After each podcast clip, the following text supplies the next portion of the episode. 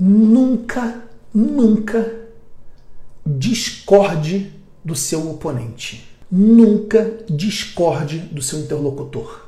E se essa pessoa estiver falando uma bobeira? Como é que eu não vou discordar dela? Deixa eu te dizer uma coisa, presta atenção no que eu te dizer agora. Quando você discorda de alguém, você está sem querer querendo ativando um gatilho de resposta de competição. E aí, quando você discorda de alguém, do outro lado que recebeu essa mensagem, ela pensa: quem é esse cara para falar que eu estou errado? E nesse momento, o cérebro dessa pessoa entrou em tela azul. Ele parou de ouvir o que você está falando e ele só está preocupado em uma coisa: como eu respondo e venço essa competição. E muitas vezes aquela negociação, que era para ser uma negociação para você chegar num ganha-ganha, vira uma negociação de ganha e perde. Às vezes, de perde-perde.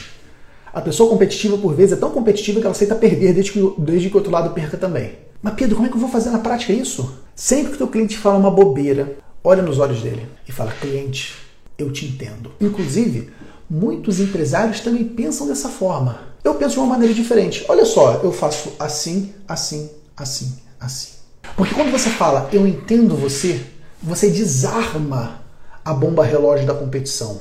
Inclusive, aí vem o, o outro upgrade, né? Para você falar, olha, você nem é tão maluco assim, porque outras pessoas também pensam como você. Olha, cara, que incrível. Eu penso de uma maneira diferente. Eu penso assim, assim, assim. O que, que você acha desse jeito que eu penso? Será que existe alguma forma da gente chegar no encontro? Entendeu o raciocínio, gente? Nunca discorde de ninguém. Se você discordar, você está chamando essa pessoa para briga. E a briga, na maioria das vezes, não é boa para você.